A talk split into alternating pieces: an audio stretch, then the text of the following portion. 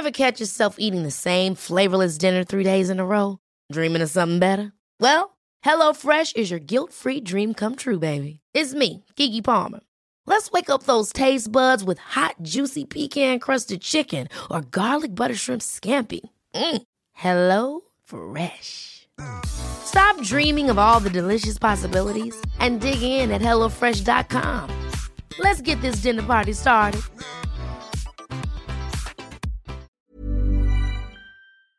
Bonjour et bienvenue dans cette nouvelle émission consacrée au défi de la tech. Je la co-anime avec Charles Degan, entrepreneur dans la tech depuis 10 ans, fondateur d'Angel Square. Le but de cette émission, c'est de vous présenter cette nouvelle industrie, de vous présenter les dessous de la tech et de faire dialoguer des entrepreneurs, des spécialistes d'intelligence économique et des décideurs. Bonjour Charles. Bonjour Jean-Baptiste. Tu es rédacteur en chef de la revue Conflit. Je suis ravi d'animer à tes côtés cette émission. Et pour notre euh, euh, premier euh, épisode, nous recevons Philippe Latombe, député de Vendée, rapporteur de la mission d'information Bâtir une souveraineté numérique française et européenne. Monsieur Latombe, bonjour. Bonjour. Très heureux d'être là. Merci d'être là. nous avons vu ce matin une actualité assez brûlante dans la French Tech. deux levées records ont été annoncées coup sur coup. Back Market le matin, Conto l'après-midi. Euh, point commun de ces deux levées de fonds, c'est qu'elles étaient menées par euh, un fonds américain pour, euh, pour la première et un fonds anglais pour la deuxième. Est-ce que le destin des meilleurs entrepreneurs français, c'est en fait de devenir américain ou anglais? Non, pas forcément. Maintenant, le, le contexte économique et le contexte de liquidité fait que les fonds américains les fonds anglo-saxons sont gorgés de liquidités et donc aujourd'hui ont la capacité à aller très vite pour faire des acquisitions quand ils vont vite, ils négocient un peu moins le prix ou ils, le valorisent un peu mieux. Et donc forcément, la volonté euh, de, lever des fonds fait qu'on se tourne vers ces, vers ces acteurs. Est-ce que c'est euh, définitif? Euh, faudrait pas que ça dure trop longtemps. Euh, ça a au moins un effet, un effet bénéfique, c'est que ça montre bien que la tech française et la tech européenne est de très bon niveau. Parce que même si euh, ils font pas très attention ou un peu moins attention à leur liquidité en ce moment, les fonds anglo-saxons se tournent quand même vraiment beaucoup vers les entreprises de la tech française et européenne parce qu'ils ont en face d'eux des entreprises qui ont quand même un savoir-faire, une, une, technologie qui, euh, à leur sens, est quand même porteuse d'avenir. C'est quand même la, tendance de l'investissement en start-up euh, se, se, confirme dans le monde entier. C'est pas, c'est pas. Ah non, c'est pas c'est pas, c'est pas spécifiquement français européen, mais on voit bien que les fonds anglo-saxons se tournent quand même beaucoup en ce moment vers les, vers le, vers l'Europe. Il y a peut-être aussi des raisons géopolitiques. On pourra peut-être en, en, discuter euh, parce qu'aujourd'hui le marché européen est un marché qui est euh, assez stable euh, juridiquement, euh, qui est assez compatible avec le, le modèle anglo-saxon, et donc c'est plus simple pour eux d'investir sur ce, sur ce type de marché que d'aller sur des marchés asiatiques euh, ou, euh, ou, ou, de pays émergents. la notion de marché européen, ça, c'est une notion qui, qui est juste euh, pour un entrepreneur comme, comme Charles. Est-ce que euh, ça, ça existe ou est-ce que c'est limité à Londres, à quelques villes allemandes? Ah non, le marché, le marché européen, il existe, surtout au niveau de la, de, de, de la tech. on a un ensemble de règles qui est un ensemble de règles européennes. Euh, on a eu le RGPD, le RGPD a structuré un marché, a structuré des règles. Euh, on a des règles, notamment en termes de, concurrence, qui sont des règles européennes.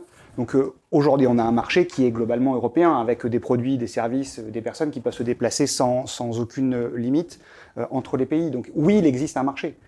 Est-ce que dans ce marché, on a des zones qui sont prioritaires par rapport à d'autres? Évidemment que des, des, des, zones, des places comme la place allemande, euh, comme on peut avoir euh, la place de Paris ou qu'on peut avoir euh, d'autres endroits, sont plus attractifs que certaines autres régions de, de, de l'Union.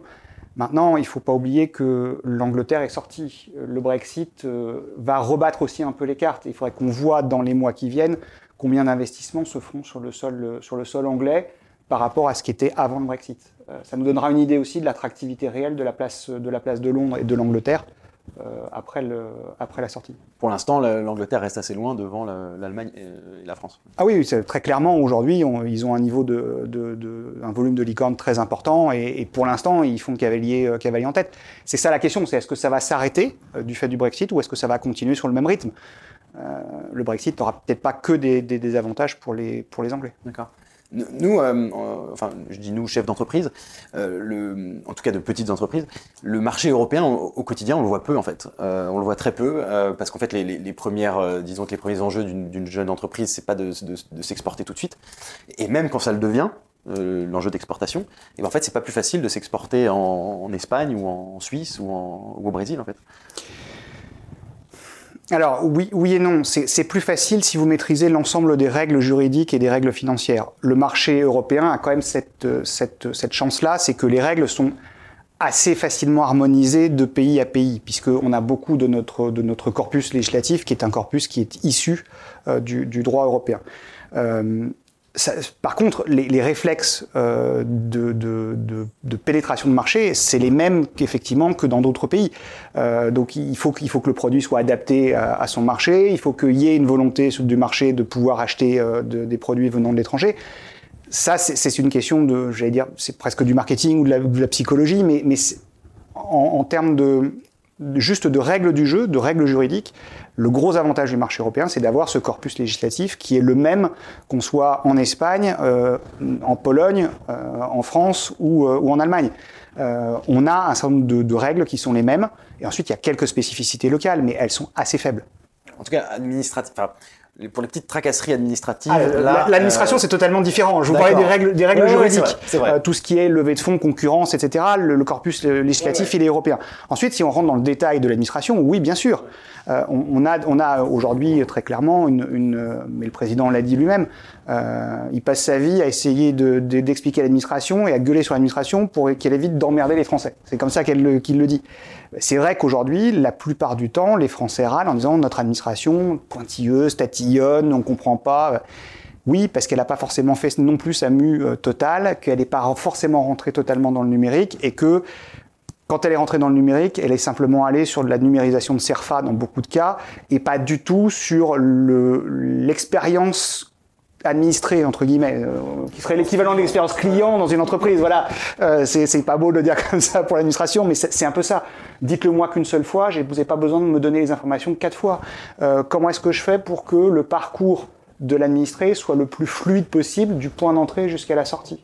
Et que chaque fois qu'on a un cas particulier, on se retrouve pas en face d'une machine sans plus personne à un guichet ou quelque part pour nous donner l'information. Le meilleur exemple qu'on peut avoir, et qui est un exemple franco-français, c'est la carte grise. La carte grise totalement dématérialisée, on peut plus aller en préfecture dès qu'on a un problème. Dans 80% des cas, ça marche bien. Mais les 20% restants sont tellement chronophages qu'on euh, ne sait plus comment faire. Et eh ben, il y a des sociétés spécialisées qui se sont mises en place et qui aident les administrés à récupérer une carte grise, alors que normalement, ça devrait être gratuit quand même, euh, c'est quand même un peu, voilà, c'est pas le, meilleur des, la meilleure des expériences. J'ai une question pour, pour Charles, justement, parce qu'on évoquait en début d'émission c'est levé de fonds. Euh, ça, ça fait d'un côté, ça fait rêver, et de l'autre, pour d'autres secteurs économiques qui sont un peu en difficulté, ça peut aussi les mettre en rogne de voir qu'il y a autant d'argent qui part dans ce secteur économique. Et souvent, une idée euh, une idée commune, c'est de dire mais finalement la tech euh, ça sert à rien. Euh, c'est une économie qui est euh, qui est futile, c'est pas une vraie économie, ça crée pas des vrais emplois, ou alors ça crée des emplois euh, de personnes qui vont délivrer des repas en, en, vélo, et donc on est dans quelque chose de complètement virtuel. Est-ce que est-ce qu'on est là dans un vrai secteur économique, dans une vraie industrie? Alors le Évidemment, euh, c'est un secteur qui, qui véhicule beaucoup de, de, de, de clichés, d'aigreurs de la part des gens qui en sont étrangers, euh, souvent. Euh, le, parce que évidemment, ça, ça, donne une image de nouveaux riches euh, qui, en lançant une boîte six mois avant, deviennent milliardaires. Enfin, ou en tout cas, c'est peut-être perçu comme ça, parce que quand on voit les valorisations des entreprises, etc. Il y a en plus des codes, des espèces de codes à l'américaine qui ont été adoptés par tout le monde dans la French Tech qui, euh, qui sont aussi, je pense, assez euh, agaçants pour, des, pour les gens extérieurs. Euh, puis il y a quelques aussi, il y a quelques, il y a quelques canards boiteux, c'est-à-dire des entreprises qui sont, bah, qui, qui sont pas très saines, quoi, qui sont pas très saines, qui lèvent beaucoup d'argent sur des promesses qui a priori vont pas être tenues. Il n'y a pas encore eu de gros scandale dans la French Tech type type Terranos aux États-Unis, mais peut-être que ça arrivera un jour. Mais il ne faut pas s'arrêter à, à, ce bullshit qui cache la forêt, parce que euh, derrière ça, il y a quand même des centaines, des milliers d'entreprises qui se créent sur tous les secteurs. C'est des vraies entreprises qui embauchent des, très souvent en CDI d'ailleurs, des postes euh, souvent à, valeur ajoutée, que ce soit des postes techniques d'ingénieurs, de, même de commerciaux ou de managers, etc., euh, dans toute la France. c'est un secteur plus décentralisé que, que, le CAC 40 par exemple. on estimait qu'il y avait plus de deux tiers des startups qui étaient dans, en dehors d'Île-de-France, alors que le CAC 40, j'ai pas la stat, mais... Euh, bah, hormis Michelin qui est en Clermont-Ferrand, tout est en Île-de-France. Voilà. Euh, donc non, c'est pas un... On estime que, que la French Tech a créé 10% des nouveaux emplois euh, c'est sur, l'année, enfin sur le chiffre date de 2019. Donc c'est pas rien, c'est un vrai mouvement de fond. et puis il y a aussi des, il y a des vraies boîtes qui, françaises qui, qui, émergent grâce à la French Tech et qui, qui, qui, qui participent à l'économie française de demain. je pense à une boîte de... une appli mobile qui facilite la vie des, sourds-muets, euh, un logiciel pour, le, pour, le, pour que les satellites dans l'espace évitent les débris spatiaux. Bon, voilà, c'est ça la French Tech. Avant d'être euh, des, petits jeunes qui parlent anglais avec des pulls avec le logo de leur startup, c'est aussi l'économie de demain. Quoi. Est-ce que c'est que parisien ou est-ce que vous qui êtes député de Vendée, ça a un sens la French Tech euh, à la Roche-sur-Yon ou, en Vendée mais en général En Vendée, alors en Vendée comme ailleurs, oui. Euh, je rebondis sur ce qui vient d'être dit. La, French Tech, c'est pas simplement effectivement des geeks en, t-shirt qui s'amusent dans un, dans un open space et en basket blanche. Euh, ce sont des entreprises qui ont des applications et des, des, des, et des résultats concrets. La Vendée est un département très industrieux avec beaucoup d'industries, très délocalisées euh, dans chacune des villes euh, et des communes de, Vendée. La French Tech, ça apporte quoi? Ça apporte la capacité, par exemple, pour une entreprise qui fait euh, des moules de, plasturgie, comme, comme j'ai pu aller en, voir une, ça lui permet de pouvoir créer un jumeau numérique de ces machines.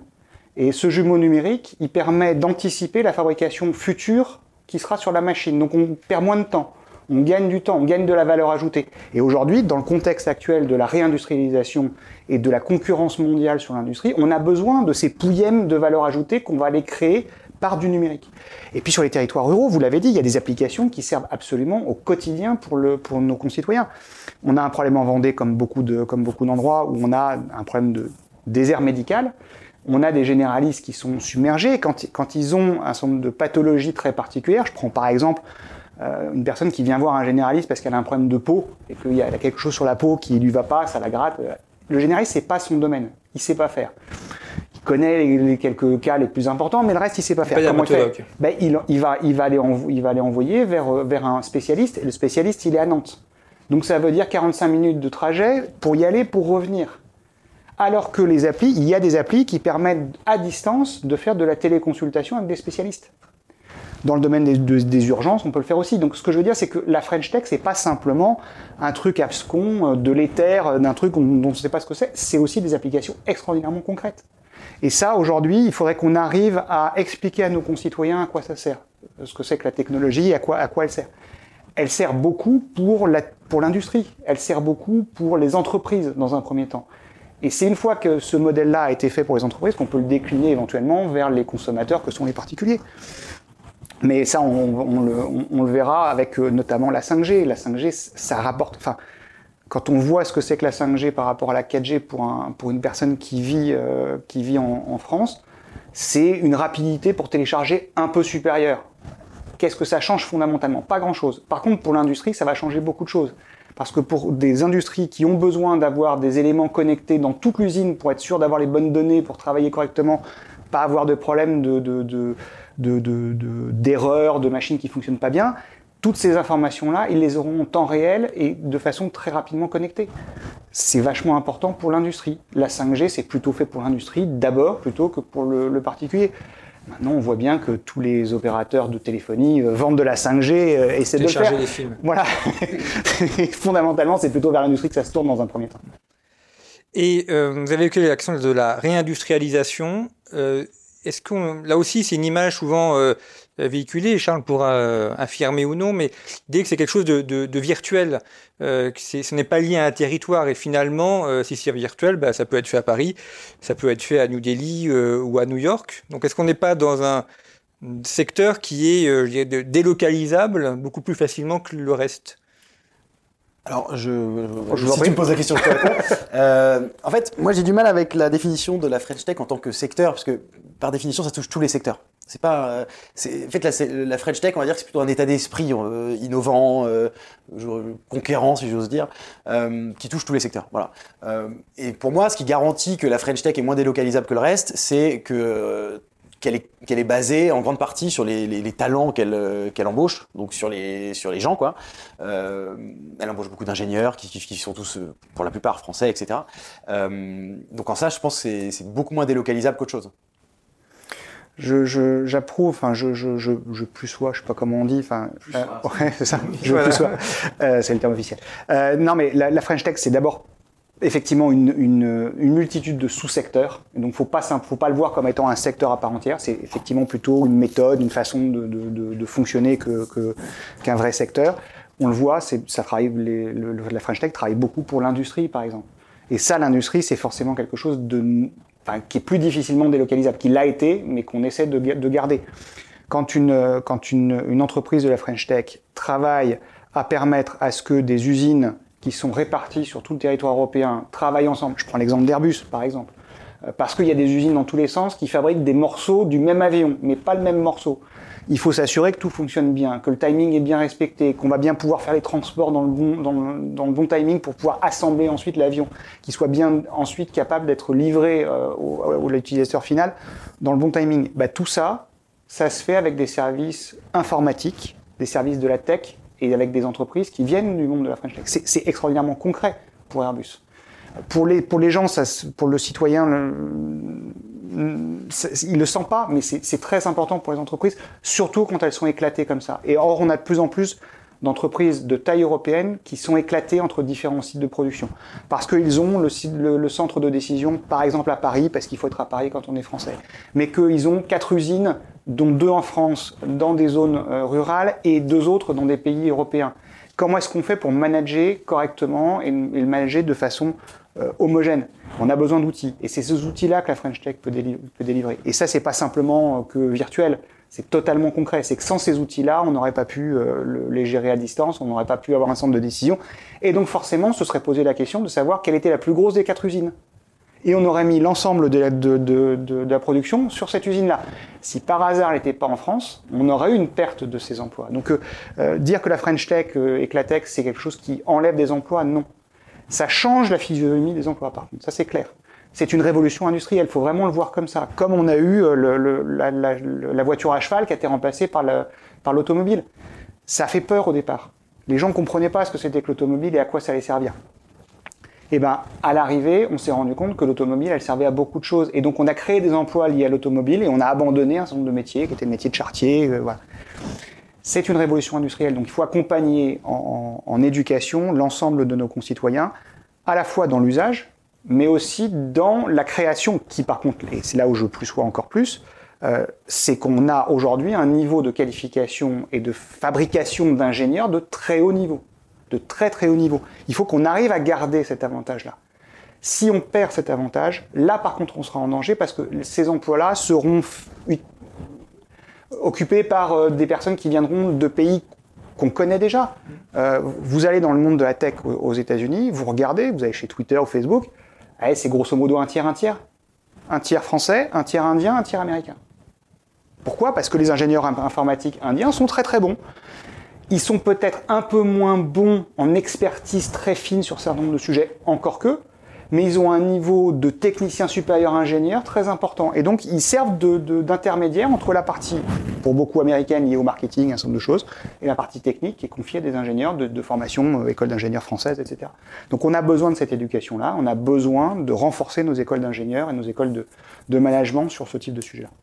Et, euh, bon, je pense qu'on a peut-être convaincu Jean-Baptiste sur, la, sur la- la pertinence de la French Tech. Mais alors justement, si c'est euh, ce, que, ce, que je, ce que je pense comme vous, si c'est aussi euh, clé pour le futur de, de l'économie française, cette, euh, cette French Tech, vous parliez de, de- de- du désert médical en Vendée. Euh, moi, je pense à Doctolib, qui a un rôle prépondérant. On a l'impression que c'est un service que c'est devenu un service public quasiment. Or, Doctolib, qui a levé des centaines de millions euh, il y a peu de temps, euh, a été financé largement par General Atlantic, qui est un gros fonds américain. Vous qui êtes spécialiste de la, des sujets de souveraineté, euh, ça vous inquiète pas plus que ça? Qu'est-ce qu'en disent euh, peut-être d'autres députés ou nos dirigeants de ce sujet? Euh, si, on, va le faire dans le bon sens. Je suis pas inquiet de Doctolib aujourd'hui.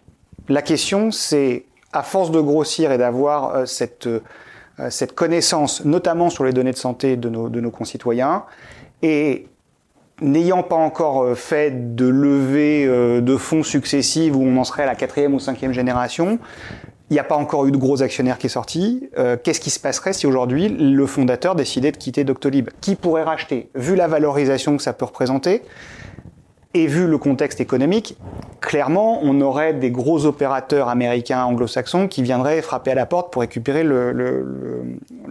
la participation. En quoi c'est gênant? C'est qu'ils n'ont pas du tout la même vision.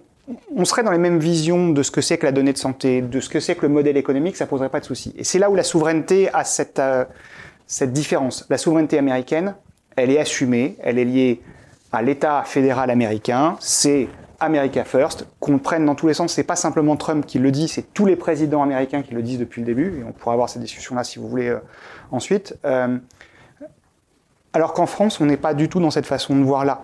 Les données de santé, elles appartiennent à nos concitoyens.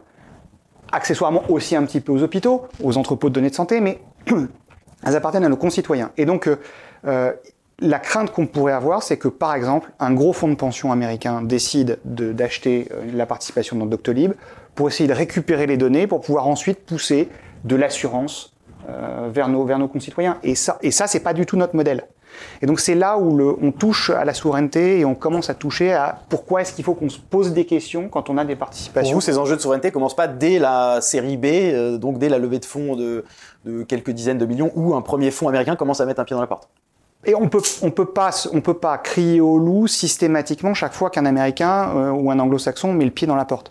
En revanche, il faut se dire qu'à un moment, il y a un certain nombre de secteurs qui sont totalement stratégiques et que donc, il faut qu'on ait des barrières, il faut qu'on ait des protections. Et c'est pas simplement se dire qu'on va se, se, réfugier derrière un mur. Les Américains le font beaucoup plus que nous. Ils l'assument totalement. C'est-à-dire qu'aujourd'hui, la commande publique américaine est totalement dirigée vers les petites entreprises et vers les entreprises américaines. D'abord. Et si jamais il n'y a pas la technologie euh, suffisante aux États-Unis, alors peut-être qu'on va pouvoir commencer à regarder si on peut aller la chercher ailleurs. Mais les Américains sont très protectionnistes, beaucoup plus que nous. Et, et aujourd'hui, on a l'impression que quand on parle d'un tout petit peu de protectionnisme en France ou en Europe, tout le monde crie en disant mais c'est pas bien le marché, euh, on n'est pas. Aujourd'hui, de fait, euh, l'argent qui tombe du ciel vient principalement de l'étranger. Donc mais, c'est sûr que... mais pourquoi ils viennent des étrangers, de Bah voilà, bah, mais- Parce que parce qu'aujourd'hui, ils n'ont plus rien à acheter chez eux. Ah oui, ok. Non mais il y, a- ça aussi, ils ont beaucoup de liquidités et la plupart des concentrations se sont faites aux États-Unis. On a quand même des gros opérateurs dans le monde de la tech, puisqu'on va rester dans le monde de la tech, qui sont américains et qui ont déjà fait de l'achat. Quand on, au- quand on pense au, alors euh, on va les appeler GAFAM toujours, même s'il y en a un qui a un peu changé de nom, euh, qui s'appelle euh, Meta maintenant, mais ils ont, ils ont fait de l'acquisition, ils, ils avaient des liquidités, ils ont acheté tout ce qu'ils pouvaient acheter aux États-Unis. Donc aujourd'hui, où est-ce que, est-ce que les fonds viennent se tourner aussi? C'est plutôt en Europe, parce qu'il n'y a pas eu cette première vague en Europe comme il y a eu cette vague aux États-Unis. Voilà, mais il ne faut pas crier systématiquement au loup parce que c'est américain. C'est absolument pas ce que je, ce qu'il faut, ce qu'il faut voir. Non, non, bien sûr. C'est sûr que le protectionnisme dans, le, dans, dans la French Tech, a priori, en tout cas, c'est un gros mot parce que les gens, euh, enfin, les, les, les entrepreneurs et tous ceux qui se lancent dans ce, dans ce secteur, les investisseurs également, ont envie de retrouver leur bille. Et pour le moment, euh, évidemment, le, le moyen le plus évident, c'est euh, c'est de se vendre au plus offrant, quoi. Voilà. Donc, euh, je comprends que c'est, je comprends que c'est, c'est c'est une équation difficile à résoudre, mais euh, aujourd'hui, en tout cas, on en est là. Ici, on, alors, je, si je partage ce que vous dites, je fais un petit peu l'avocat de, de l'autre- de l'autre partie. Faites-vous l'avocat Euh, du diable. Pas de souci. Cette cette émission est diffusée sur YouTube, elle n'est pas diffusée sur Dailymotion. On- Il y a eu une tentative de, de lancer Dailymotion, ça, ça a raté. Euh, et on peut dire aussi que pour un, un industriel, ce qu'il va chercher, c'est ce qui fonctionne. La SNCF, elle, elle met ses serveurs sur Amazon et pas sur euh, une entreprise française. Il y a une entreprise française dont euh, des serveurs ont brûlé. Alors, ils n'étaient peut-être pas responsables. Enfin, en tout cas, quand on a des serveurs qui brûlent et l'entreprise qui ne qui peut plus fonctionner, euh, c'est embêtant. On sait qu'Amazon, en revanche, il y a une sécurité. Donc, on va aussi peut-être chercher davantage la sécurité et finalement, mieux vaut quelque chose d'américain qui fonctionne que quelque chose de français ou d'européen qui ne fonctionne pas ou qui fonctionne moins bien. C'est exactement ce que les directeurs des services informatiques disaient dans les années 80 quand ils étaient obligés d'acheter des ordinateurs. Je vais pas m'embêter, je vais dire à mon PDG qu'on achète IBM parce que c'est américain, c'est fiable, ça marche toujours et je me ferai jamais engueuler parce que j'ai acheté IBM. Parce que c'est vrai. Mais oui, mais on avait d'autres solutions. Non, mais on avait d'autres solutions. On avait du bulle, on avait d'autres solutions. On avait des choses qui auraient pu marcher et on le voit aujourd'hui. euh, IBM n'est plus la splendeur qu'elle a pu euh, qu'elle a pu être à un moment. Euh, vous, vous parlez de de- d'Amazon. Minitel. Mais les Oui, non, mais, non, mais, euh, euh, on, on a eu le Minitel. C'est c'est le, c'est le bon exemple de, de, de, de l'outil qui était relativement en avance, même très en avance Ça à un moment, et qui a été totalement sacrifié parce qu'on l'a rendu administratif. C'est vraiment, le bon exemple. On peut prendre le Minitel, il y en a d'autres, mais celui-là, c'est quand même le très très bon exemple. Alors, les plus jeunes, c'est peut-être pas ce que c'est un Minitel, mais ils chercheront l'endroit à leurs parents. Ça. Ils verront ce que c'était. Ils connaissent plus les Nintendo NES que, que le Minitel et pourtant ça avait le même âge. Euh, non mais prenons, prenons l'exemple du cloud. Vous, vous parlez d'une entreprise française et d'une entreprise américaine. Elles n'ont pas la même taille. Elles ont toutes les deux connu des difficultés. Toutes. Toutes les deux. Vous parlez d'OVH, c'est elle qui a eu ses serveurs qui ont, qui ont brûlé, mais Amazon, euh, AWS, a quand même eu, mois de décembre, trois pannes coup sur coup.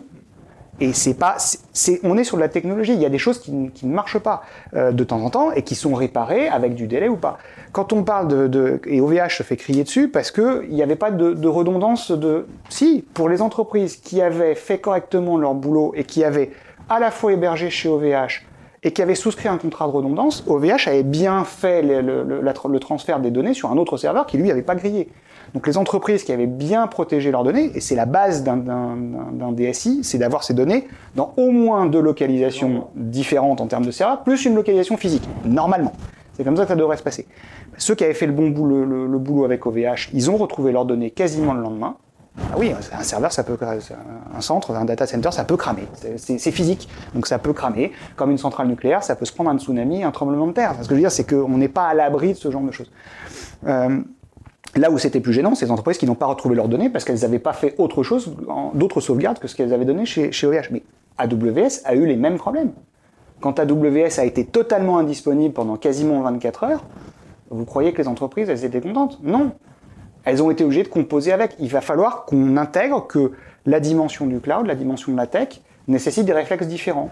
Et, aujourd'hui, on, les a. on a cette capacité. Enfin, faut, faut pas se dire qu'on est, on a tout raté. Alors c'était justement une de... Je, je reprends mes notes pour vous citer Ah, de manière précise, comme ça je, je ne trahis pas vos propos. Euh, dans, le, donc dans le rapport d'information de juin 2021, euh, bâtir et promouvoir une souveraineté numérique nationale et européenne, dont vous êtes le, le rapporteur, c'est la proposition numéro 19, euh, où vous, vous- donc proposition former les citoyens aux gestes barrières face aux risques cyber. Alors le risque cyber, euh, c'est pas uniquement les attaques euh, d'ailleurs euh, de, de pirates hein, ou de, de, de rangeaux logiciels, etc. C'est effectivement ce qu'on vient aussi d'évoquer, c'est-à-dire euh, euh, sécuriser les données, avoir deux endroits où on a stocké ces données. Enfin, il y a tout, il y a une dimension beaucoup plus générale. Parce que souvent on pense uniquement euh, aux hackers, c'est, qui est aussi un risque par ailleurs. Qui, mais- qui est un vrai- qui est quand même un vrai risque. Ce que je veux dire, c'est que, enfin, clairement, aujourd'hui, je, pense ou en tout cas, j'ose espérer qu'il n'y a plus un seul DSI de grosse entreprise française qui se dit aujourd'hui qu'il va être totalement à l'abri d'une attaque, quelle qu'elle soit. D'une attaque ou d'une grosse, de, quelque chose qui ne va pas bien se passer. Euh, c'est pas possible. Ils vont tous y arriver, ils vont tous en avoir. D'ailleurs, on a, on a des attaques très régulièrement et c'est pour ça qu'on on structure hein, l'écosystème de la cyber. Euh, mais ça passe, ça passe par le début. euh, et le début, c'est quoi? C'est, mais on l'a vu à une époque. Ça a fait mourir de rire tout le monde quand euh, des journalistes étaient allés à l'Élysée. Je crois que c'était euh, François Hollande qui était le président de la, République à ce moment-là. Euh, les, les- les journalistes avaient pris des images dans une salle de conférence dans laquelle il y avait l'intitulé du Wi-Fi puis le mot de passe. Bon ben, le- les gestes barrières cyber, ça commence par ne pas afficher son mot de passe, le changer régulièrement, utiliser des logiciels qui permettent d'agglomérer les, les, les- les mots de passe et de les changer parce qu'on les oublie et que la plupart des gens mettent un 2, 3, 4, euh, le prénom euh, de la femme ou du mari euh, suivi du prénom des enfants ou de la date de naissance.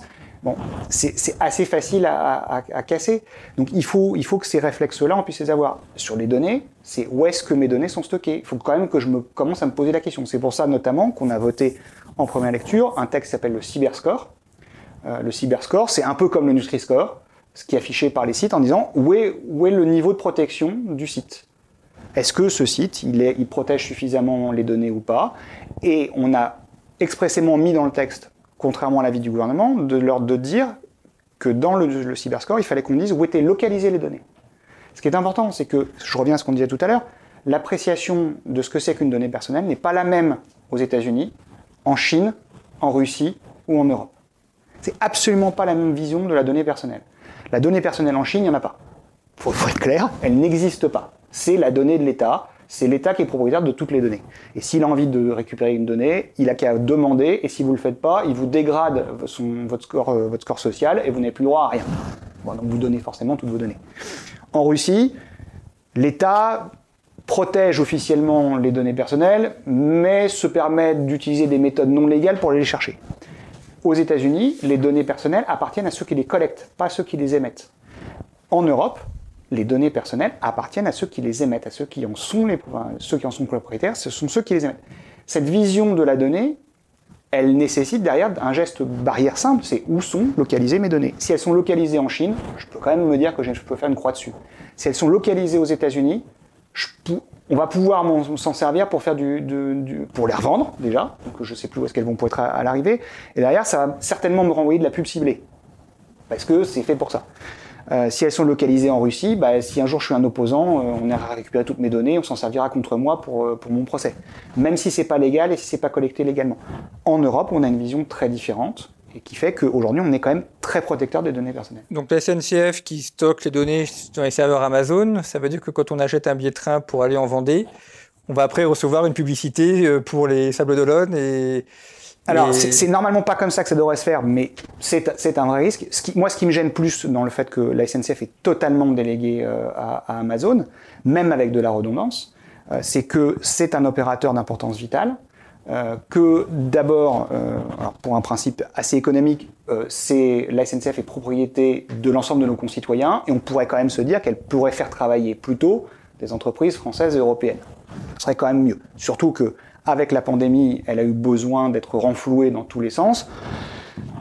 Voilà. On a dû annuler 10 millions, on, 10 non, non, des, on, parle, on, parle, on, parle, en, ouais. dizaines de milliards d'euros ouais. pour la SNCF. Donc, euh, ce que je veux dire, c'est que le contrat avec Amazon, il commence, il commence à devenir un peu gênant au niveau économique. Et puis, fondamentalement, tout confier à un seul opérateur, même les Américains ne le font pas. Euh, reprenez ce que le ministère de la Défense a fait il y a un an et demi, euh, c'est qu'ils avaient pris un contrat unique de cloud, ils l'ont cassé pour pouvoir le scinder en deux, voire en trois. Parce qu'ils ne voulaient plus être dépendants, mais c'est un réflexe de base de l'entrepreneur dans une entreprise classique. Pas un seul, pas un fournisseur unique. Sinon, je deviens dépendant du fournisseur unique. Surtout qu'en plus, en termes de techno, ça veut dire que derrière, si je veux pouvoir sortir d'Amazon, ça va être compliqué. Parce que le, code Amazon n'est pas tout à fait le même que le code Microsoft, n'est pas tout à fait le même que le code Google, et donc je vais perdre de la capacité à pouvoir migrer vers d'autres clouds. Et donc je, m'enferme à la fois contractuellement, commercialement et technologiquement avec un seul fournisseur. En gros, bah, voilà. Et ça, quand on est un opérateur d'importance vitale comme la SNCF, c'est ceux qui font euh, circuler quand même la majeure partie des trains, même si c'est ouvert à la concurrence euh, en France, c'est quand même gênant. Alors du coup, euh, qu'est-ce qu'on fait? J'ai vu sur votre Twitter que vous avez relayé un, graphique qui montre la part de marché dans le cloud européen des acteurs, enfin dans le cloud en Europe des acteurs européens qui baissent régulièrement. Euh, alors j'ai plus le chiffre exact, je crois que on est à 17%. Ouais, on est à, on est un peu en dessous de 20. Voilà. Euh, alors qu'il y a 10 ans, on était à 25 dans ces eaux-là. Enfin bon, donc c'est une tendance quand même étonnante, surtout qu'on n'a jamais entendu parler autant de, de souveraineté euh, numérique européenne. Alors qu'est-ce qu'on fait? Alors d'abord, il faudrait qu'on puisse faire en sorte que la commande publique soit dirigée vers les opérateurs euh, de la tech, quels qu'ils soient, je ne parle pas simplement du cloud, mais vers les opérateurs français et européens. Euh, ce qui n'est pas, le cas aujourd'hui. Euh, les Américains le font. Je ne vois pas pourquoi nous, on ne pourrait pas le faire. Alors, il faudrait qu'on fasse quelques modifications législatives au niveau européen euh, pour la plupart, mais on doit pouvoir le faire. Pourquoi? Parce que le plan de relance européen qui se compte en centaines de milliards d'euros. C'est quand même les impôts de tout le monde qui vont payer les centaines de milliards d'euros de plan de relance. Si à l'arrivée, ils ne font que ruisseler vers les mêmes, c'est-à-dire vers les GAFAM pour la plupart, ou vers des grosses boîtes euh, américaines, euh, ou quelques grosses boîtes européennes, mais essentiellement américaines, on aura dépensé cet argent-là pour, pour irriguer quel emploi Pour irriguer quel territoire ben, Voilà, c'est pas... Aujourd'hui, on a dit on va, on va libérer de l'argent pour numériser nos entreprises. Mais si c'est pour qu'en numérisant les entreprises, on fasse travailler plutôt des Américains et qu'en plus, un peu comme SNCF, ils soient pieds et poings liés avec des fournisseurs américains qui puissent plus changer ensuite, ils deviendront forcément des proies, des, cibles pour, les, pour le, les, les, les, leurs concurrents américains qui voudraient, qui voudraient venir. C'est normal, c'est la loi de marché. C'est la loi du marché, c'est comme ça que ça se passe. Donc il faudrait qu'on puisse avoir ce qu'on appelle un Buy European Act, à l'équivalent du Buy American Act. Je vois pas pourquoi euh, on dit que les Américains sont super libéraux, ils sont beaucoup plus protectionnistes que nous, ils ont ça. Ils sont obligés d'acheter américain et d'avoir un Small Business Act qui est je dirige plutôt ma commande publique vers les petites entreprises, les PME, les entreprises de taille intermédiaire, ETI, PME et petites entreprises. Pourquoi? Bah Parce que à un moment ou un autre, c'est elles qui, dans les territoires, créent beaucoup de valeur ajoutée, créent de l'emploi, euh, font, font, partie de, de, de, l'économie territoriale, et donc euh, on a besoin de les, les accompagner. Et, et ça, aujourd'hui, la commande publique telle qu'elle est euh, en France et en Europe ne permet pas de le faire. Alors, les, les, les Allemands le font un peu. Ils ont un peu tordu le modèle.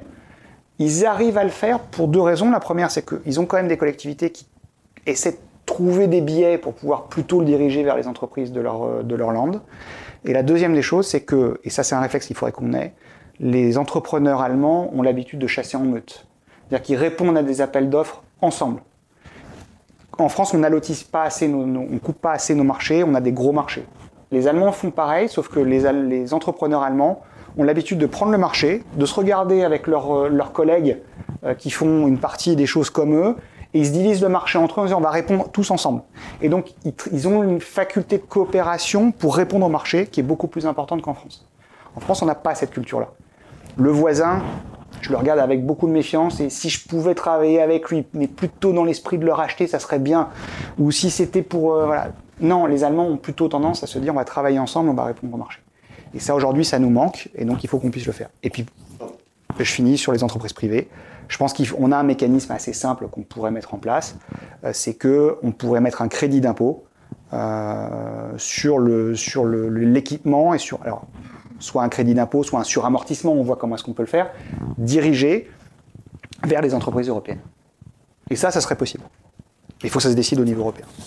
Euh, vous dites qu'on n'a pas d'outils euh, en France qui se rapprochent de ce que font les Allemands. Pourtant, nous, au quotidien, euh, chef d'entreprise, la BPI est omniprésente, que ce soit en subvention, en investissement, en capital, enfin partout.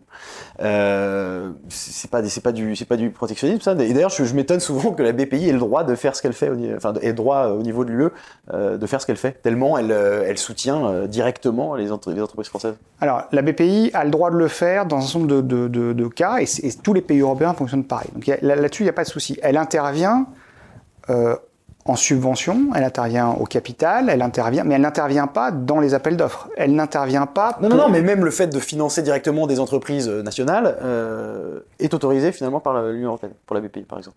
Mais elle finance pas directement. Ah bah, elle est actionnaire de, de fonds, elle, ah, est, elle, elle, elle peut, subventionne, elle, elle, peut être opérateur. Elle a des fonds même directs, des fonds directs. Ouais, elle a, des, elle a des fonds directs, mais elle, est opérateur pour la Caisse des dépôts et consignations. Elle a, a, le carcan est assez rigide. Euh, et chaque fois qu'on a essayé de faire quelque chose, on s'est fait rattraper par la patrouille européenne. Donc dès qu'on a franchi la limite, euh, ça c'est quoi la limite franchie par exemple? Bah, je vous donne un exemple qui est très qui est, qui est, qui est, qui est idiot, mais euh, c'est celui qui me vient tout de suite là en tête. Euh, on a eu un, un, à racheter, euh, enfin, le, on a eu besoin de simplifier la traversée entre la Corse et le continent. On avait deux compagnies, euh, on avait Corsica et Corsica Ferry et puis, et puis je sais plus comment oui, qui étaient les autres. Et il y en a une qui était en difficulté et on a dit à, gentiment à Veolia, il bah, faudrait peut-être la racheter, ça nous aiderait, etc. Donc Veolia l'a racheté, mais pour rentabiliser, on lui a de, donné l'intégralité des subventions euh, pour la continuité territoriale. On s'est fait rattraper par la patrouille. L'Europe vient d'envoyer euh, une, une, jolie amende salée, euh, notamment euh, au, à la Corse en termes de, collectivité, en disant bah, les subventions que vous aviez données à l'époque, ça c'était pas c'était pas concurrentiel, c'était pas légal, donc on va vous on vous, on vous pénalise. À chaque fois qu'on l'a fait, alors c'est pas parce que c'est la Corse, hein, surtout le, le voyez pas comme, mais c'est le seul exemple qui me vient là tout de suite en tête. Mais on a eu des cas comme ça où on se posait la question, notamment sur des fusions, des, acquis, enfin des, des, des, rapprochements d'entreprises, où on était obligé de demander à l'Union européenne si elle était d'accord ou pas. Euh, sur euh, des, rapprochements de, de, de, de, banques, sur des rapprochements d'entreprises de, type euh, d'assainissement et de traitement des eaux. Quand il a fallu les rapprocher, on a dû leur demander si ça, si ça marchait ou pas. Et souvenez-vous, c'était Bombardier, et je sais plus. Et Alstom, dans et Alstom, oui. euh, on a eu on a eu un souci un jour où euh, on nous a expliqué que c'était la fusion n'était pas possible. L'Union avait dit non, pas possible. Voilà, il y a Alstom des... rachetait un, un concurrent canadien. Il y, y, a des règles. Et ces règles-là, ben, la BPI, elle est obligée de les appliquer. Et chaque fois qu'on a essayé de pas les appliquer, on s'est fait, on s'est fait taper dessus. Mais c'est les mêmes pour les Allemands, les Belges et pour tout le monde. Et alors justement, vous... mais c'est de la subvention. C'est c'est pas du chiffre d'affaires. C'est là où euh, il y a un impact totalement différent. C'est ce qu'on essaie de montrer dans le rapport. Globalement, c'est maintenant acquis. Entre un euro de subvention et un euro de chiffre d'affaires, il y a un effet des multiplicateurs de 7. C'est-à-dire que c'est plus intéressant pour une entreprise d'avoir 1 euro de chiffre d'affaires. C'est 7 fois plus intéressant que d'avoir 1 euro de Et subvention. c'est ce que l'UE euh, interdit de faire. Et c'est ce que l'UE. euh, Et alors, donc, du coup, question qui fâche, euh, pensez, parce que donc, euh, vous, vous dites souveraineté nationale et européenne, donc c'est- à chaque fois savamment, savamment évoqué comme ça. La souveraineté à l'échelle française, qu'est-ce, qu'est-ce que, comment vous le, comment vous l'appréhendez concrètement? Et Est-ce que ça, est-ce qu'on peut encore l'envisager? Parce que je pense par exemple sur le sur le cloud, bah, on a OVH le- qui est un acteur français et le plus gros acteur européen. Donc on pourrait se dire euh, bon bah pourquoi pas euh, au lieu de s'embêter avec la Commission de Bruxelles etc réfléchir à, à l'échelon national et Oui, mais si on le fait, ça veut dire qu'on ne reconnaît pas la primauté du droit, du droit européen. Dans... une question. Non, mais et, et c'est c'est une vraie question. C'est une question qui est au cœur de la campagne électorale qui va s'annoncer. Et la présidence française de l'Union qui commence là euh, va devoir gérer cette question-là. C'est ce qu'on voit avec les Polonais notamment, qui disent le- la primauté du droit européen sur le droit national. Dans un certain nombre de cas, nous le contestons. Or, c'est le principe même de ce qui a été le ciment de l'Union. Et donc, ça veut dire que dire nous Français, bah, on n'est pas d'accord avec les règles de concurrence et donc on va les appliquer, on va plus les appliquer, on va le faire à notre sauce. Ça veut dire qu'on ne reconnaît pas le droit de l'Union comme étant prime. Donc ça veut dire qu'en fait, intellectuellement, il n'y a pas 36 solutions. Il faut changer le droit européen. Et c'est là où la présidence française de l'Union a son impact. C'est quand on est président, de- on est une présidence tournante tous les six mois, mais quand on est président, on a la capacité de lancer des projets. C'est là où c'est important, il faudrait qu'on puisse les lancer, c'est qu'on puisse justement lancer ces, questions de Small Business Act et de, Buy, European Act, parce que je pense malheureusement, j'ai un peu l'impression d'être une Cassandre sur ce coup-là, puis elle finit mal, donc euh, j'ai pas envie de vraiment lui ressembler. Euh, mais je pense qu'on va se rendre compte que tout l'argent qu'on a levé pour faire le plan de relance, il va ruisseler vers toujours les mêmes à l'arrivée. Il va ruisseler vers les gros opérateurs GAFAM, essentiellement, et vers des gros intégrateurs euh, de type Atos, de type, euh, je sais pas pour les nommer, enfin voilà, mais euh, on en a d'autres, qui, Capgemini, voilà, parce que on, a on va numériser notre économie à marche forcée sans réfléchir à effectivement faire émerger des filières, des filières importantes. Maintenant, OVH, par exemple, n'est pas le seul clouder. Il y en a plein qui marchent très bien. Dassault a son, sa filiale de cloud qui marche très bien. On a des petites entreprises à- à côté de chez moi à Nantes. On a Clever Cloud qui marche, très bien. On a des solutions qui marchent parfaitement bien. Il faut simplement qu'à un moment ou un autre, on ait le bon réflexe de se dire c'est quoi l'expression de mes besoins? J'ai besoin de quoi? Est-ce que je dois m'inféoder complètement à des GAFAM ou pas? Est-ce que j'ai besoin d'avoir un opérateur de type américain, mais aussi un deuxième plutôt européen et plutôt, plutôt de petite taille? Parce qu'il est plus souple, plus agile, que je peux lui demander plus de choses et je vais confier des choses différentes.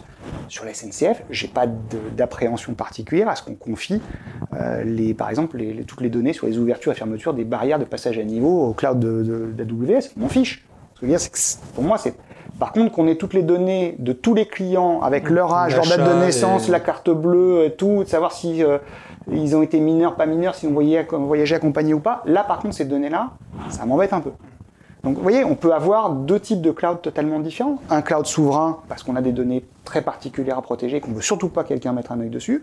Et puis des données qui sont quasiment des données publiques. Donc ça, il n'y a pas besoin. Enfin, les horaires de train, il n'y a pas forcément besoin de les bon annuaire fait Non, voilà, ah, autrefois, on avait le bottin, hein, tout le monde pouvait en acheter un, ce n'est pas le souci. Bon voilà, mais il faut qu'on ait ces réflexes-là. Ça rejoint les gestes barrières dont vous parliez, mais au niveau des entreprises et au niveau de l'État. Question pour, pour Charles sur le, puisque là on a le point de vue du, du législateur, mais le côté entrepreneur, euh, qu'est-ce que la, dans un monde idéal, qu'est-ce qui la- le monde de la tech en France aurait besoin euh, pour que euh, bah, pour que les choses aillent encore mieux? Est-ce que c'est de l'argent, des gens mieux formés, enfin des meilleurs ingénieurs, davantage d'esprit d'entreprise, enfin je ne sais pas. dans ce secteur-là, s'il y avait une chose à faire ou une chose qui manque, qu'est-ce que ça serait? Alors plus d'argent, euh, je pense pas que ce soit le sujet du moment. Je pense que les, jeunes, sociétés euh, de la tech ont, une crainte là en ce moment, c'est le recrutement. Euh, ça, ça fait un peu peur. De, on manque d'ingénieurs. on- C'est difficile euh, si vous créez une boîte de trouver un développeur qui va faire un site, euh, ou euh, et encore plus si vous voulez un, un ingénieur plus spécialisé, etc. Euh, je sais pas si vous aviez vu, mais Facebook va embaucher, a annoncé qu'ils embauchaient 10 000 euh, ingénieurs euh, en Europe. Euh, donc on peut imaginer qu'il y en aura une bonne partie qui seront, qui seront embauchés en France. Tout ça fait, tout ça est un, est un vrai problème pour les, pour les petites boîtes. Euh, surtout que maintenant, les petites boîtes qui ne lèvent pas des centaines de millions se retrouvent en concurrence entre les acteurs étrangers, les grands groupes français qui continuent d'embaucher et les startups qui lèvent énormément. Et, et les startups, parce que quand vous voyez euh, là les boîtes de ce matin par exemple qui annoncent des levées de fonds de 500 millions, vous pouvez être sûr que euh, demain sur les sites de recrutement, il y aura des offres euh, par centaines et, et là ils vont pas, euh, ils vont pas euh, pinailler sur les salaires. hein. Ça va être en centaines de, de milliers d'euros par an à l'embauche. Je caricature un peu, mais ça va être des salaires énormes. Donc voilà, donc c'est- il y a une vraie aspirer toute la main d'œuvre. euh, ah bah c'est moi, ça, ça, ça m'étonne toujours de voir à quel point c'est à quel point on constate euh, au quotidien les euh, en fait les effets de ces énormes levées de fonds. C'est ça a des effets sur les loyers. Maintenant à Paris pour une petite boîte c'est très difficile de trouver des loyers corrects pour se, pour, pour mettre ses bureaux. C'est pareil pour les salaires des des des, des, em- des- des embauches. Enfin voilà c'est pour moi c'est le c'est le sujet numéro un. Moi je dirais qu'il y a il y a, il y a- il y a peut-être trop, trop d'argent qui est arrivé trop vite. Euh, alors il vaut mieux en avoir que pas en avoir évidemment.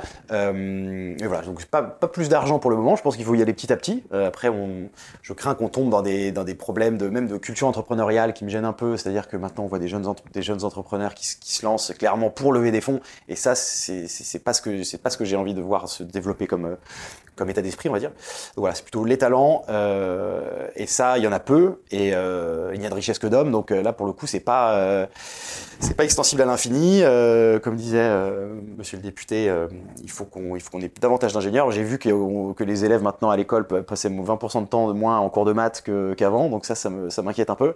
En effet, moi quand j'ai créé ma boîte. Euh, tout le monde disait, et c'était vrai, la France est le pays des matheux, on est au top, on a les meilleurs ingénieurs, etc. Et maintenant, au fur et à mesure, je sens que le discours change un peu, euh, parce que le niveau de maths euh, chute, et, et maintenant on commence à voir sur le marché de l'emploi les, les écoliers de l'époque. Et c'est pas hyper rassurant. Voilà. Ça faut du temps pour le redresser. Finalement, former un bon ingénieur, il faut une bonne Je dizaine crois qu'on a d'années. des très bonnes écoles d'ingénieurs, mais des- de très haut niveau, mais évidemment qui, sortent peu de candidats, et c'est ces candidats-là qui sont euh, qui sont repérés dès la sortie. Ils sont même tous embauchés avant la sortie de leur école, évidemment. Ils sont repérés par les grandes boîtes et tout ça. Donc c'est, je pense que ça va être un problème de plus en plus prégnant d'ailleurs.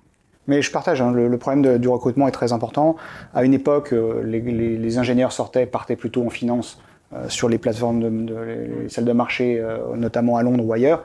Là, aujourd'hui, ils partent dans les, dans les boîtes américaines, euh, dans les, dans les boîtes qui ont levé, parce qu'effectivement, ils peuvent payer des salaires qui sont très attractifs.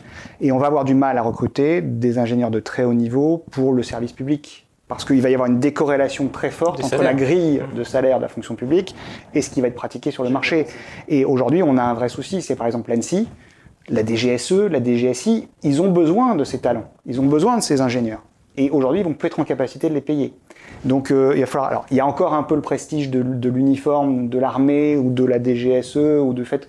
Parce que je suis passé à l'ANSI, je vais pouvoir, quand je repartirai dans le privé cinq ans après, je vais pouvoir faire le gap parce que ça m'aura donné une expérience telle que euh, je vais pouvoir la valoriser sur le marché. Mais au fur et à mesure, ça va quand même se tendre un peu, et se tendre même beaucoup. Et quand on leur pose la question, ce qui était le cas dans le rapport, on sent que c'est aussi une, de leurs questions en termes de management. Et puis, et puis fondamentalement, on ne manage pas non plus euh, des jeunes ingénieurs euh, qui sortent d'école d'ingénieurs à, 26-27 ans maintenant, comme on gérait des, ingénieurs, comme on manageait des ingénieurs qui sortaient de Polytechnique il y a 50 ans. C'est pas du tout la même mentalité.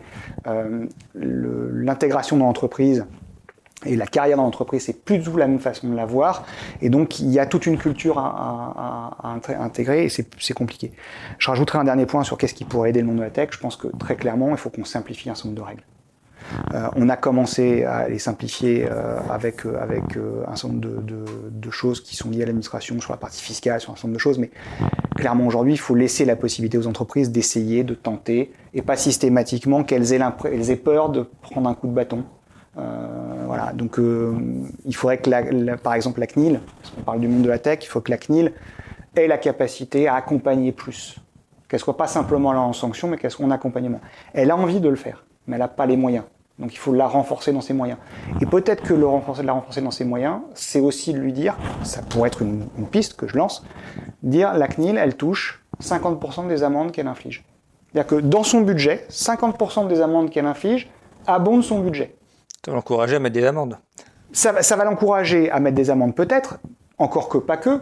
Ça va aussi, parce qu'on va lui mettre une obligation en face, qui est de dire, par contre, vous avez une obligation d'accompagnement des entreprises qui ont des questions sur le sujet et qui auraient besoin de votre, de votre aide. L'idée étant à un moment ou à un autre qu'on arrive à avoir un équilibre et qu'on ait beaucoup d'accompagnement, de sanctions, et que les sanctions, quand elles sont là, c'est vraiment parce qu'il y a eu des gros manquements. Tant qu'à faire, on le sait parfaitement, c'est qu'on a des manquements plutôt dans des entreprises de type euh, GAFAM qui aujourd'hui euh, peuvent se permettre de payer les amendes. Bon, voilà. Ça permettrait de recruter, ça permettrait d'augmenter les salaires, ça permettrait d'attirer des talents, parce que la CNIL en a besoin aussi. Enfin, ce que je veux dire, c'est que aujourd'hui, je vois pas comment est-ce que la CNIL pourrait se passer d'ingénieurs spécialisés euh, dans le traitement des données, data scientist, euh, si s'ils veulent pouvoir contrôler euh, du Facebook ou du, ou du Meta. Quoi. Enfin, il y a un moment où il faut avoir l'adéquation entre les, entre les métiers. Il faudrait qu'elle lève des fonds auprès de la BPI, tout simplement. C'est une autorité indépendante, donc non. Et moi, j'ai une petite question, peut-être pour finir, je ne sais pas combien de temps. Euh, vous, donc, vous, vous êtes député avec un mandat de 5 ans, et là, vous, vous parlez de sujets qui vous tiennent apparemment à cœur. Je vois que vous, vous en parlez très bien et puis très régulièrement. Euh, c'est pas un peu décourageant parfois de, avec votre, court mandat qui peut-être va se renouveler, mais euh, de, se battre contre des, mastodontes qui, qui, prennent des dizaines d'années à réagir? Euh, Alors, d'abord, c'est pas mon caractère, euh, donc parce que c'est pas mon caractère, je le fais. que c'est pas que je, je vais pas dire que j'aime ça, mais euh, je, le, prends moins mal que, peut-être d'autres. Euh, oui, c'est parfois un peu décourageant de se rendre compte que quand on dit quelque chose et quand on essaie de l'argumenter, à un moment, on se retrouve face à un mur et que ce mur-là, il bouge pas et que on, a même plutôt l'impression que, en plus, euh, le, le, véhicule il accélère en klaxonnant alors qu'il il va droit dans le mur. Euh, il y a eu quelques cas comme ça qui me, gênent et c'est là où euh, j'aimerais bien avoir, beaucoup plus de collègues comme moi à l'Assemblée. Euh, mais ça, c'est une question un peu différente. Je ne sais pas si on, a le temps, mais c'est la vision de qu'est-ce que c'est qu'un député, à quoi ça sert. On est encore très, très focalisé. Le député, maintenant, il n'a plus qu'un seul mandat, il ne peut pas en avoir d'autres. Il doit faire la loi. Il n'est pas simplement là pour être un un maire, un maire plus plus de sa circonscription. Alors oui, il doit représenter sa circonscription. Je représente la Vendée, j'en parle dès que je peux, et j'en ai parlé aujourd'hui plusieurs fois. Mais je, je, je, suis surtout un des 577 qui font la loi, qui représentent le territoire français. Et on représente quoi? On représente l'industrie, on représente le monde de la tech, on représente le monde de la santé, on représente... Et il faut qu'on ait cette capacité à pouvoir parler de ces sujets-là et d'essayer d'avoir de la prospective. Je pense que faire la loi, c'est d'avoir de la prospective. Si on est simplement là pour répondre à une problématique ponctuelle d'un moment, on le fait mal, on fait généralement mal la loi. Donc on a besoin d'avoir des réflexions. C'est pour ça que j'étais très content de faire ce rapport, c'est que ça permet de se projeter en se disant, c'est d'abord on a passé une grosse, une grosse partie sur qu'est-ce que c'est que la définition de la souveraineté. Puis ensuite, c'est quoi les différents exemples pour lesquels on pourrait l'appliquer? Donc on a, fait, on a fait des choix et cette prospective-là, elle est importante ensuite quand on voit des textes de loi apparaître comme par exemple le pass vaccinal, comme euh, d'autres sujets, euh, toutes les lois sécurité, en se disant, ben voilà, la technologie, elle règle le problème comment et jusqu'où je mets le curseur, où sont mes libertés publiques, où sont les libertés individuelles, où est la sécurité de, de, l'État, où est la possibilité que l'État a de travailler correctement au bénéfice de, de nos concitoyens. Et ça, euh, on devrait pouvoir le faire plus, et donc ça voudrait dire se détacher un tout petit peu plus de la circonscription. Malheureusement, le problème, c'est qu'effectivement, vous l'avez dit, 5 ans c'est court, il faut revenir à la circonscription se faire réélire ou euh, et donc c'est un peu compliqué parce que ces sujets nationaux là, ils font pas une élection. Alors qu'ils devraient en fait. Euh, donc euh, il y a une réflexion qu'il faudra mener euh, et je pense qu'elle n'est pas encore, euh, elle n'est pas encore aboutie. Faut, je pense qu'il faudra mener une réflexion sur quand même une dose de proportionnel relativement importante euh, dans les scrutins de ce type-là parce que ça permet d'avoir et de l'ancrage territorial parce qu'on en a besoin quand même, mais aussi de la de la hauteur de vue sur un certain nombre de sujets sans avoir de pression de circonscription. Bien, merci beaucoup, Philippe d'être euh, venu et d'avoir ainsi pu contribuer à ce débat que nous espérons euh, faire naître au cours de ces émissions et mieux vous faire connaître aussi ce mouvement économique de la tech autour duquel il y a beaucoup parfois d'idées préconçues et de vous montrer que ça concerne une grande partie de l'économie française et de sa souveraineté. Ever catch yourself eating the same flavorless dinner three days in a row? Dreaming of something better? Well, HelloFresh is your guilt-free dream come true, baby. It's me, Gigi Palmer. Let's wake up those taste buds with hot, juicy pecan-crusted chicken or garlic butter shrimp scampi. Mm. Hello Fresh. Stop dreaming of all the delicious possibilities and dig in at HelloFresh.com. Let's get this dinner party started.